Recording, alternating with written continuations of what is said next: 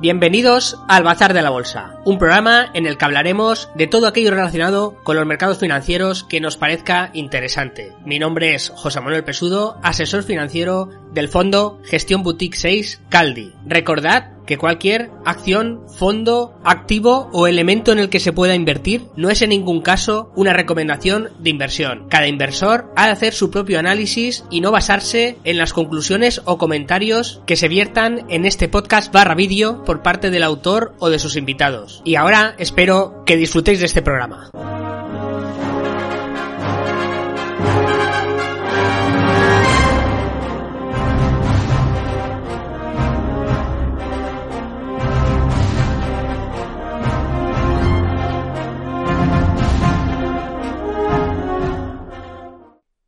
Y hoy, una vez han presentado resultados algunas de las empresas más grandes de Estados Unidos, en concreto las tecnológicas, quería dar un repaso a uno de los sectores que considero más interesantes para comprender cómo evoluciona la sociedad actual. Y este sector no es otro que el de los semiconductores. Y para ello me basaré en el análisis de los resultados concretamente de Intel. Los resultados de Intel han sido una sorpresa negativa, muy negativa, pero tampoco han tenido un descenso tan brusco en la cotización, ya que el mercado, en cierta manera, descontaba estos resultados. Los semiconductores son la materia prima en la que se basa el negocio de todas aquellas empresas que tienen su modelo de negocio en Internet. Y por ello considero que es muy importante eh, analizar este sector, ¿no? Y analizando este sector, vemos claramente hacia dónde van ciertas tendencias. Y bien, la historia de Intel es curiosa, ¿no? Intel, a Intel, bueno, es una empresa que tiene muchos detractores y también eh, muchos inversores que, que la defendían, ¿no? Sobre todo hasta ahora la defendían. ¿Y por qué la defendían? Bueno, pues es una empresa que se veía que estaba perdiendo cuota de mercado respecto a sus rivales, pero claro, es una empresa que tiene unas barreras de entrada muy altas, se esperaba que esas barreras de entrada mm, se erosionaran muy lentamente y además, como el sector se prevé que crezca una barbaridad, bueno, pues se consideraba que Intel lo iba a seguir haciendo muy bien, ¿no? Y de hecho, siempre se han pronosticado muy malos resultados para Intel en los dos últimos años.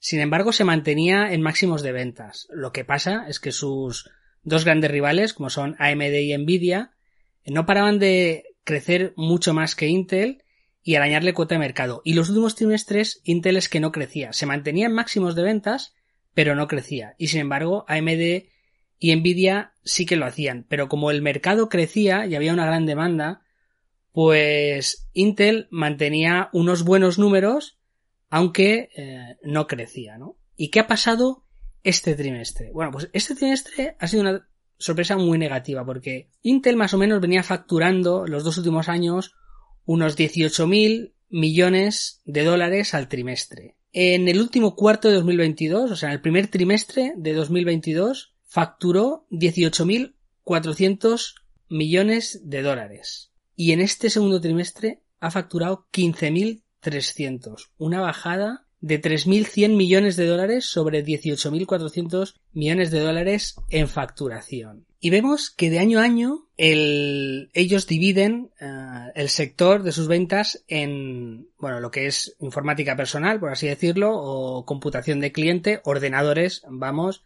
eh, pues los microprocesadores, las CPUs que montan Dell, eh, Lenovo, HP, etcétera, instalan Intel, ¿no? De, de hecho, la mayoría. Pues bien, este esta facturación en este sector les ha bajado un 25% de año en año. Vamos ahora a los servidores, los centros de datos. el primer trimestre facturaron 6.000 millones de dólares y este segundo trimestre 4.600 millones de dólares. O sea, 1.400 millones de bajada en facturación sobre una facturación de 6.000 millones, ¿no? De trimestre a trimestre. Y de año a año les ha bajado un 16% la facturación. Claro, estos son los dos segmentos en los que obviamente más facturan. Eh, claro, esto es una bajada muy, muy importante. Pero es que además Intel cree que los dos siguientes trimestres va a tener una facturación similar, ¿no? Entonces, eh, pronostica un resto del año flojo en comparación con los últimos años, ¿no? Bueno, podemos decir, no pasa nada porque los últimos años eh, resulta que ha habido un boom, un boom del teletrabajo, un boom de la nube y claro, la demanda estaba en máximos y ahora simplemente eh, ha corregido y, se mantiene eh, a unos niveles que son los que debería. Pero claro, Intel ha pasado de un PER 9, una empresa con beneficios, con free cash flow positivo y con un futuro, vamos a decir en cierta manera, brillante, porque las nuevas tendencias de la inteligencia artificial, la computación, de la conducción autónoma, del 5G, precisaban de mucha potencia de computación. Entonces, pues esto se preveía que las ventas aumentaran aunque la competencia le estuviera haciendo mucho. Pero claro, un descenso tan brusco, de repente Intel pasa de PER 9 a PER 15. Eh, Fijaos, en un solo trimestre, ¿no? Es, es un cambio muy brusco, que es lo, que es lo siguiente que hay que hacer, ¿no? Vamos a ver un poco por, por segmentos. Eh, entonces, bueno, vemos eso, un descenso un 25% en informática personal y ellos lo achacan a, a que ya no hay tanta demanda como en el boom que ha habido en los últimos años y entonces abajo de la demanda de peces y, además pues HP, eh, Dell, Lenovo, etcétera han estado acaparando mucho inventario porque había escasez de microprocesadores entonces ahora tienen que rebajar ese inventario y hay mucho inventario y poca demanda. Entonces pues claro en Intel pronostican que los siguientes trimestres serán eh, flojos. Y ahora vamos a los centros de datos y los centros de datos vemos que ha bajado año a año el, negocio un 16%. Y bueno, pues ellos eh, lo achacan más que a una débil demanda a que los principales instaladores de, centros de datos, principales compañías de la nube, pues tienen que reducir su inventario. Bueno, pues hasta ahí podríamos decir que todo normal, eh, aunque preocupante porque es una bajada muy brusca, ¿no? En un trimestre. De hecho, en la conference call, pues le preguntaron, ¿no? Y, le preguntaron que, porque los analistas entendían que fuera débil la demanda de PC. Pero sin embargo, ah, viendo eh, los resultados que han presentado las grandes tecnológicas, pues no parece que la nube, el cloud, esté débil, ¿no? Entonces, eh, ¿a qué venía esa bajada? Y claro, el CEO, Pat Kelsinger, pues respondió un poco con evasivas, ¿no? Y eso es lo que preocupa mucho a los inversores, ¿no? Esa, de esa falta de transparencia y, y sobre todo en una empresa que lleva muchos años retrasando bastantes lanzamientos de sus productos. Y estamos en la nube en un negocio eh, donde las cosas se planifican a largo plazo y claro, los clientes necesitan un, una fiabilidad, ¿no? En el suministro. Y si vamos retrasando los productos más novedosos, que son los que compiten con tu competencia, pues tenemos un problema ah, grave. Y esto es lo que ha pasado en la conference call. Entonces, vamos a ver qué han hecho los competidores y, vamos a ver si es que hay una débil demanda o es que Intel lo está haciendo mucho, mucho peor que sus competidores. Y bueno, uno de los primeros en sacar resultados fue TSMC, Taiwan Semiconductor.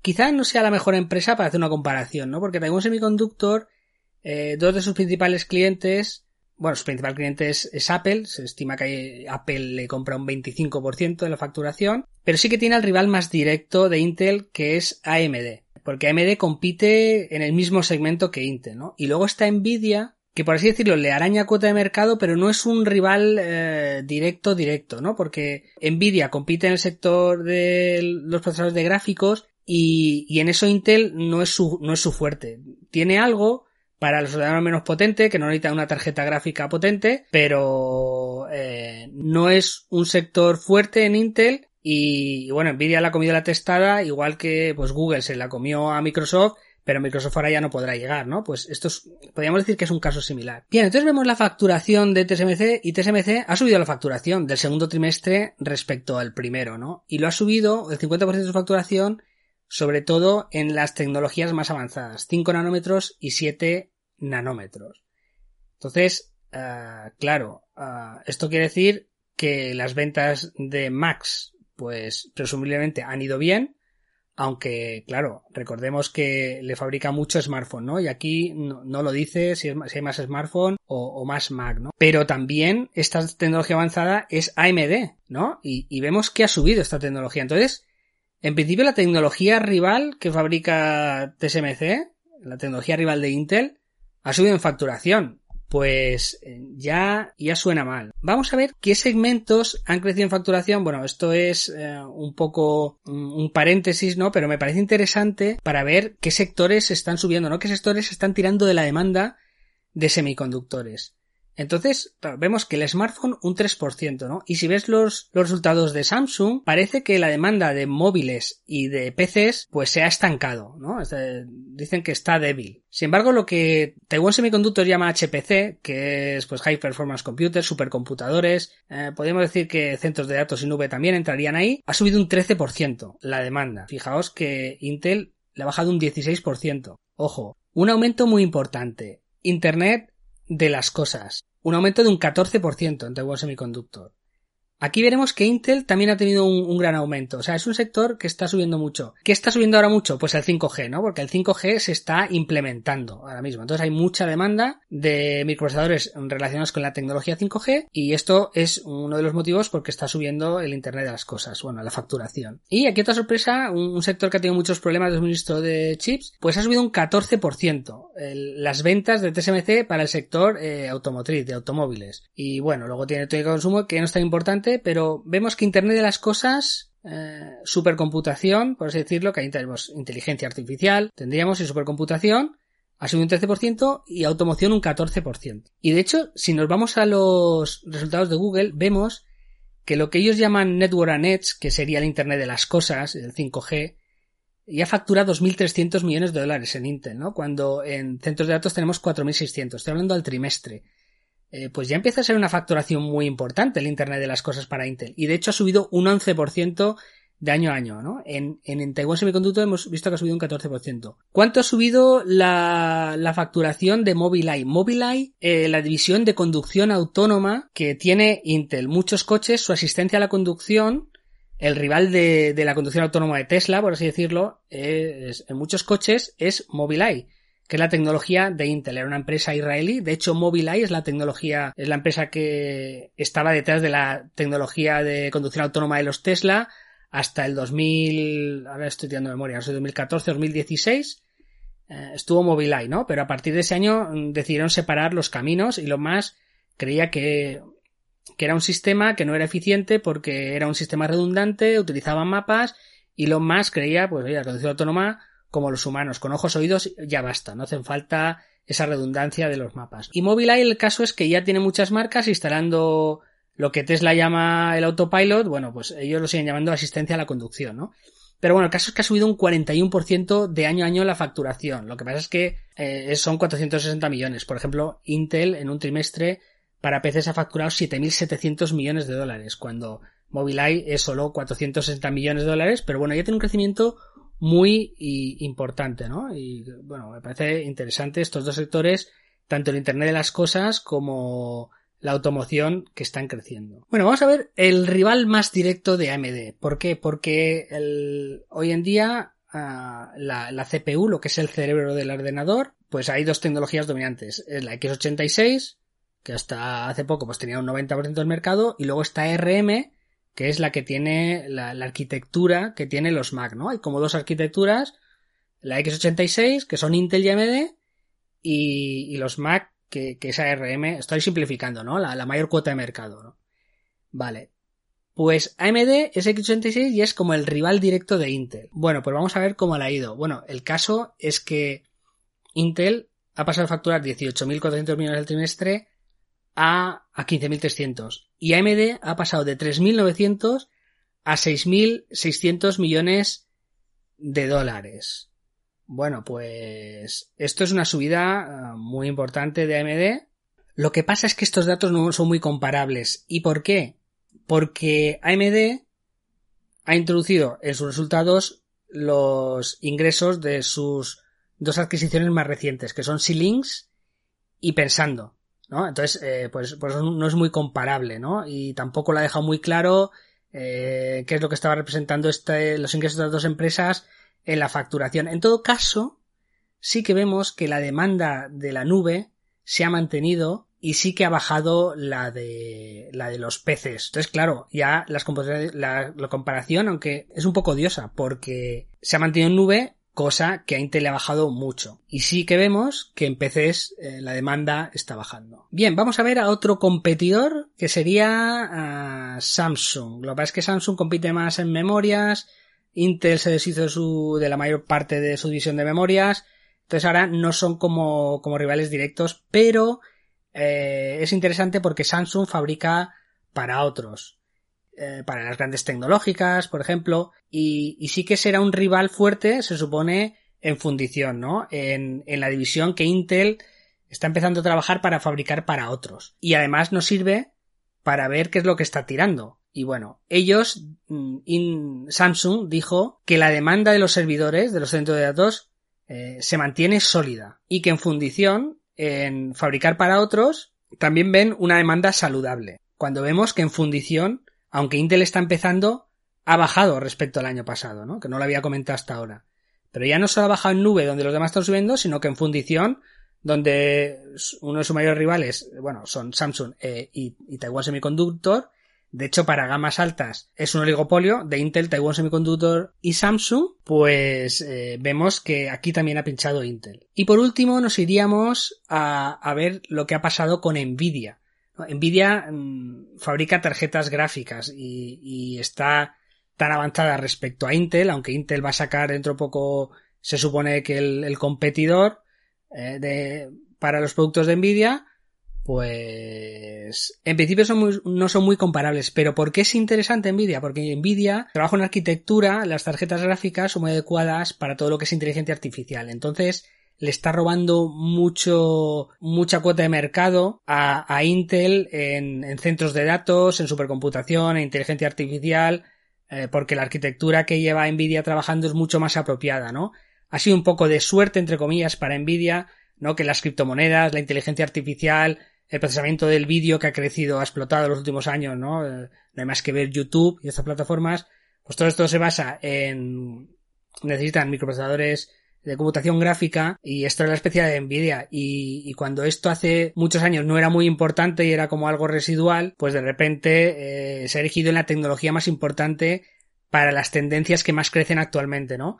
Eh, entonces, pues es importante ver lo que hace Nvidia. Entonces, Nvidia viene a decir lo que, sus, lo que hemos visto, ¿no? Hasta ahora, que en servidores y centros de datos se mantiene fuerte la demanda y donde está bajando mucho es en PCs, que en caso de Nvidia es sobre todo en videojuegos y también en, en minería de criptomonedas. En resumen, eh, no tenía por qué haber bajado las ventas de centros de datos de Intel porque la demanda es saludable y sin embargo ha bajado, ¿no? También ha bajado en PCs, pero es que ha bajado más que sus rivales, ¿no? Entonces, por lo tanto, son datos muy preocupantes para, para Intel. Dicho esto, si Intel mantuviera esta facturación, está facturando a estos niveles el trimestre, pues lo mismo que en 2018, ¿no? Y eso es casi un 25% más que en 2017 eh, y 2016 y todos los años anteriores pues facturaba mucho menos. Una empresa que la facturación por acción ha ido creciendo a lo largo de, todos los años, ¿no? Y, y de hecho es el primer año que baja Uh, lo que pasa es que es una bajada muy importante y, está,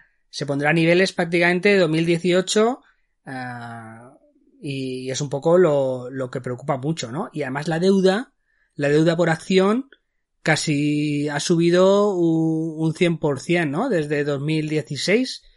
Eh, entonces ha aumentado la deuda de una empresa que tenía unas ganancias y un free cash flow muy saludable, que podía eh, pagar toda su deuda en 3-4 años de free cash flow pero claro, es que hemos vivido una burbuja, por así decirlo, de semiconductores. Y ahora que empiezan a flaquear, pues, y Intel no tiene la mejor tecnología y no tiene poder de fijación de precios, vemos que en un trimestre el PER ha pasado de 9 a 15 y además eh, está por detrás de sus rivales en tecnología y, le pueden hacer sufrir mucho, ¿no? Eh, y esto es preocupante. Aún así, es una empresa que, que tiene beneficios, es una empresa que creemos que el sector va a crecer mucho y, bueno, es que pueden darse un montón de circunstancias en el mercado.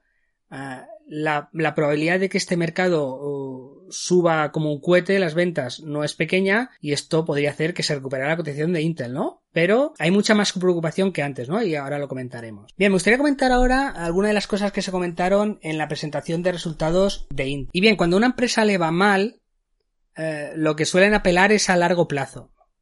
Y en este sentido, el, Pat Helsinger, el CEO de Intel, dijo lo siguiente.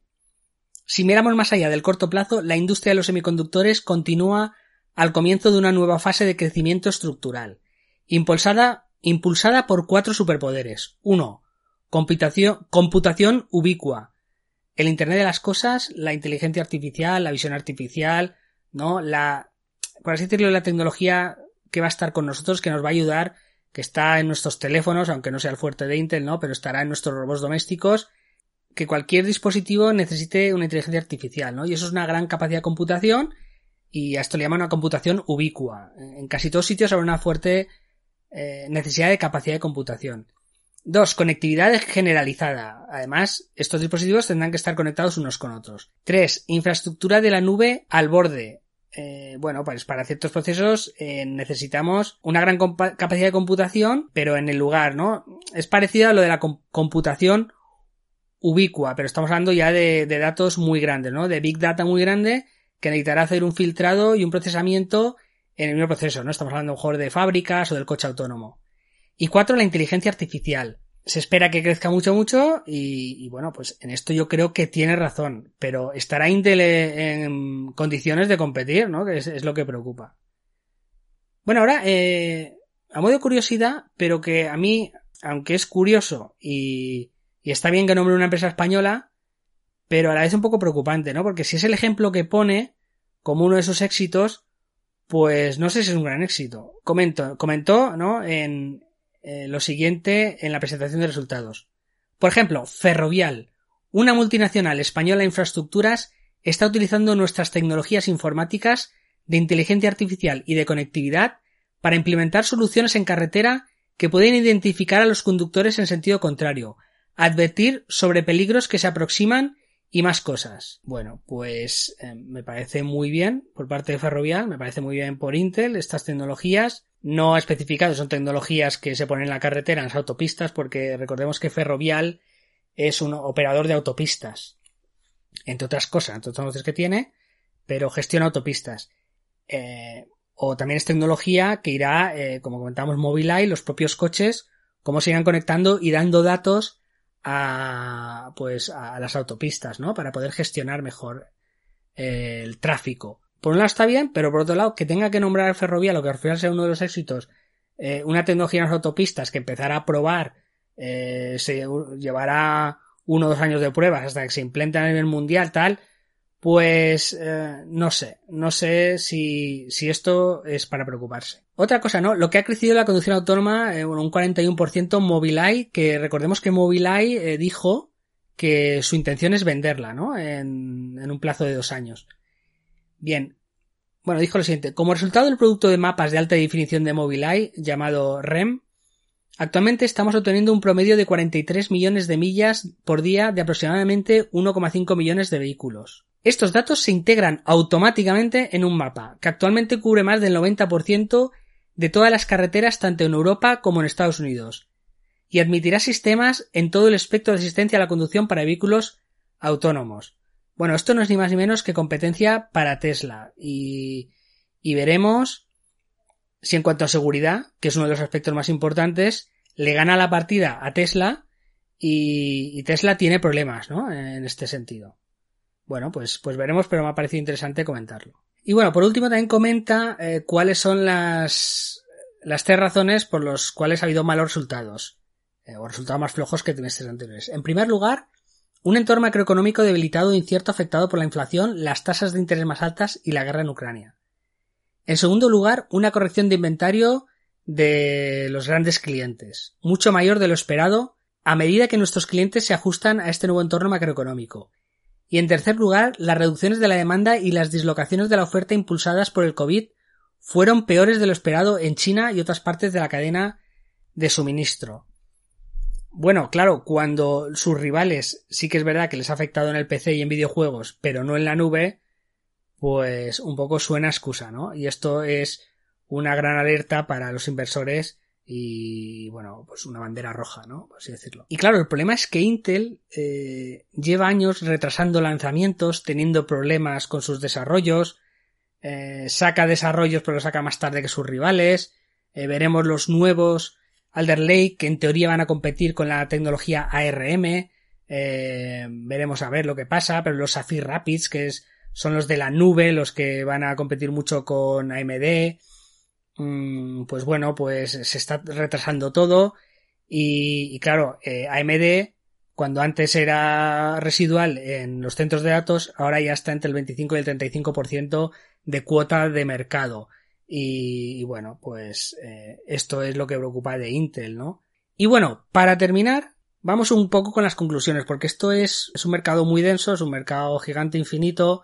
Estamos hablando del sector de gama alta, de, de las CPU sobre todo, y de las tarjetas gráficas, eh, y de la tecnología más, más avanzada, que aquí los grandes actores pues son Intel, AMD, TSMC, Nvidia, ah, Samsung, eh, Intel, no sé si lo he dicho, no, pero aquí están los diseñadores, los fabricantes y está casi toda la cuota de mercado, ¿no? Y, eh, bueno, y aquí estaría Apple, porque Apple ya diseña sus propios microprocesadores y se los fabrica TSMC y los Mac, eh, pues de una manera u otra le quitan cuota de mercado a X86. Eh, hagamos un breve recordatorio cuál es la importancia.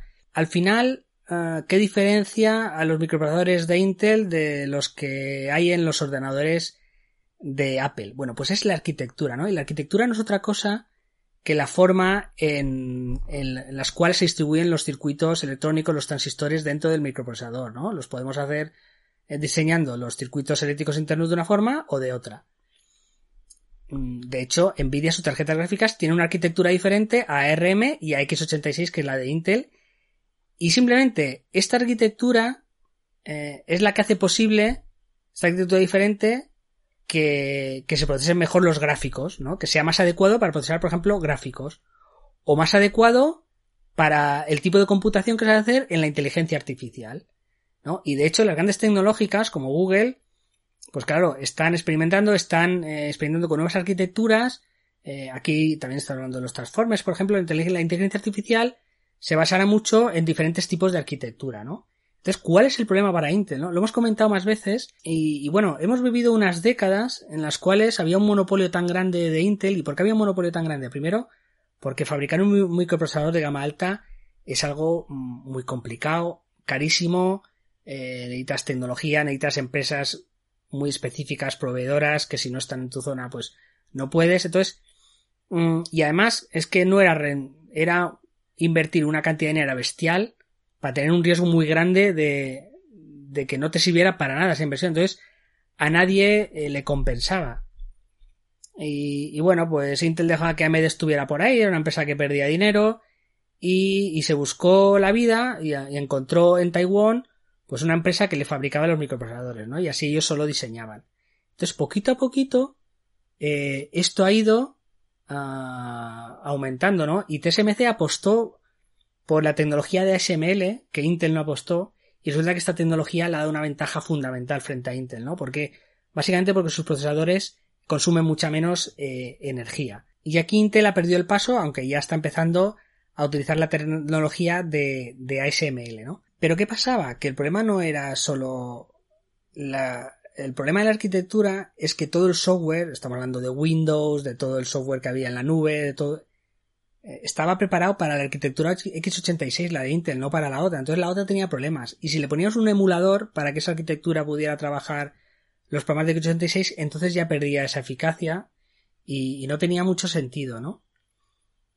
Pero claro, aparece la inteligencia artificial, que donde la, eh, arquitectura x86 pierde relevancia. aparece el ARM, que es la tecnología que decide utilizar Apple para sus Mac y prescinde de la x86. Entonces, la arquitectura x86 pierde relevancia, pero claro, cuando estamos hablando de una tecnología que tenía el 90% de mercado, tanto en ordenadores como en centros de datos, hace dos o tres años, pues sí, está perdiendo relevancia. Lo que no estaba previsto es que lo hiciera a una velocidad tan rápida, ¿no?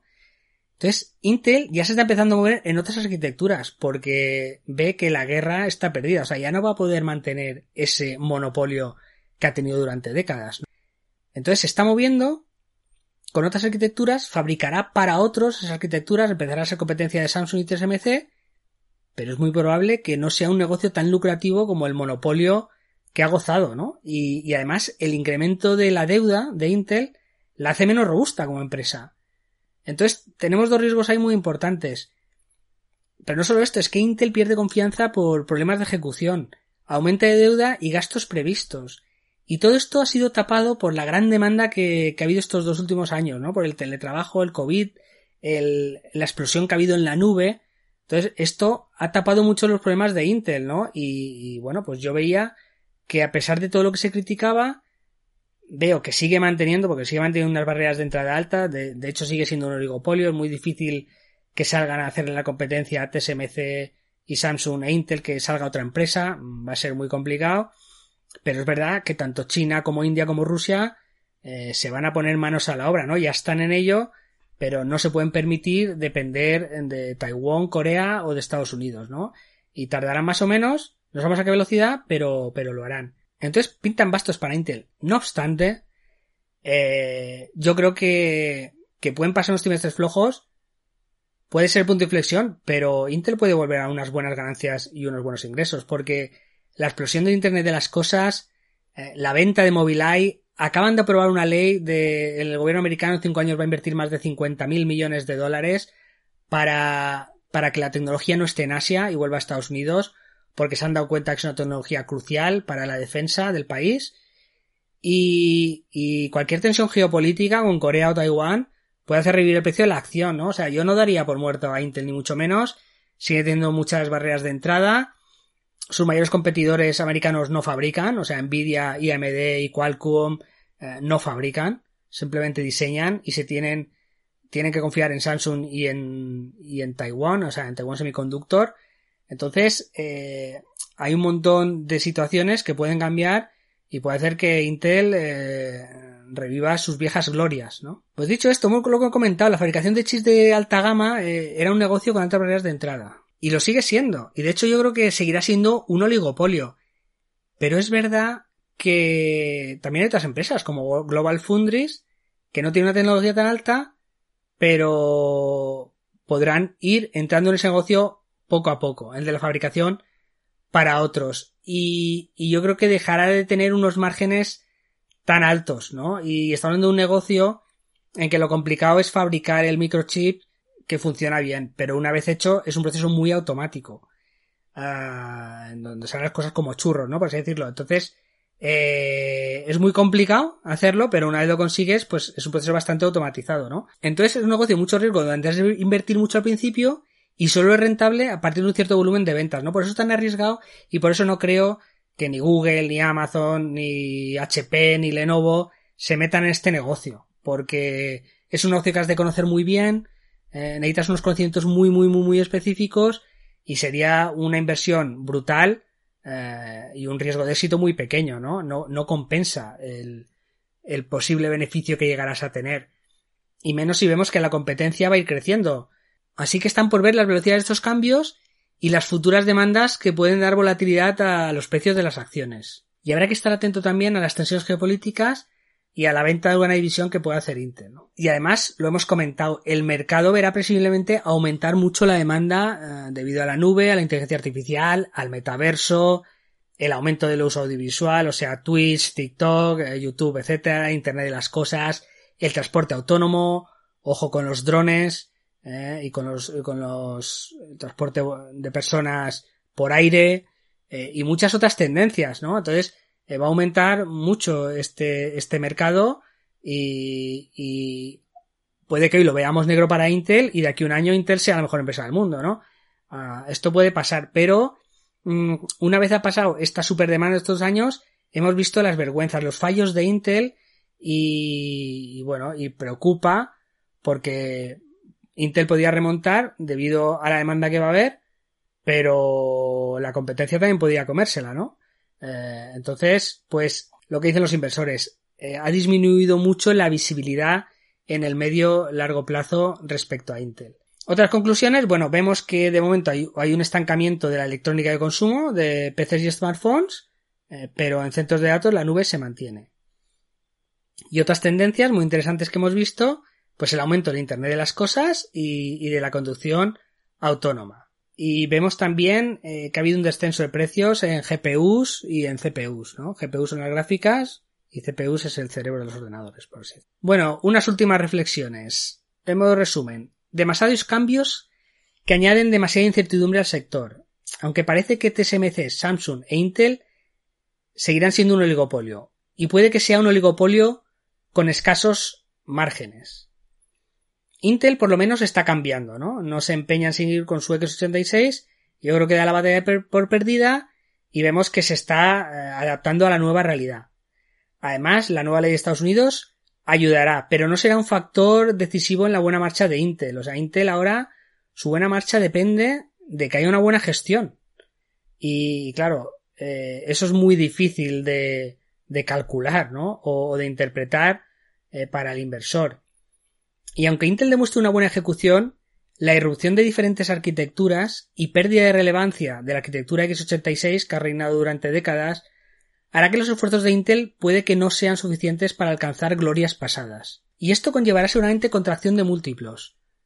No obstante, pues yo creo que Intel puede seguir siendo una buena empresa, que gane dinero por la explosión de la computación, por el oligopolio, que seguirá siendo la alta gama y porque además es un sector estratégico que Estados Unidos no se puede permitir perder. La duda es si podrá seguir sosteniendo un dividendo cercano al 4% si se le reduce mucho los márgenes en una industria que necesita mucha inversión, necesita mucho CAPEX.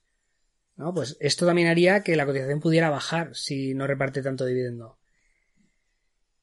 Ahora, también podría pasar que viniera una super demanda y se recuperaran ganancias abultadas. Pero en el medio plazo, la competencia se va a ver aumentada. Yo, Intel es una empresa que le he tenido mucha confianza pero hay una cosa muy importante de inversión, ¿no? Que es no enamorarse de una empresa. Es una empresa que sigue ganando dinero, creo que seguirá ganando dinero, ah, pero no lo hará ah, con la alegría que lo ha hecho en los últimos años, lo más probable. ¿eh? Nunca se sabe porque las cosas pueden cambiar en dos tres trimestres y la demanda de la alta computación va a ser muy alta. Y, puede que un par de malos trimestres nos den una impresión equivocada del rumbo de la empresa, ¿no? Entonces hay que ir con mucho tiento. Pero esto también me, ya por último, una reflexión, me ha hecho reflexionar respecto a otro sector, ¿no? Y no es otro que el, de la publicidad, donde estarían Google y, y, Facebook, ¿no? Hace poco teníamos básicamente un oligopolio, perdón, un, un duopolio de la publicidad online, que eran Google y Facebook.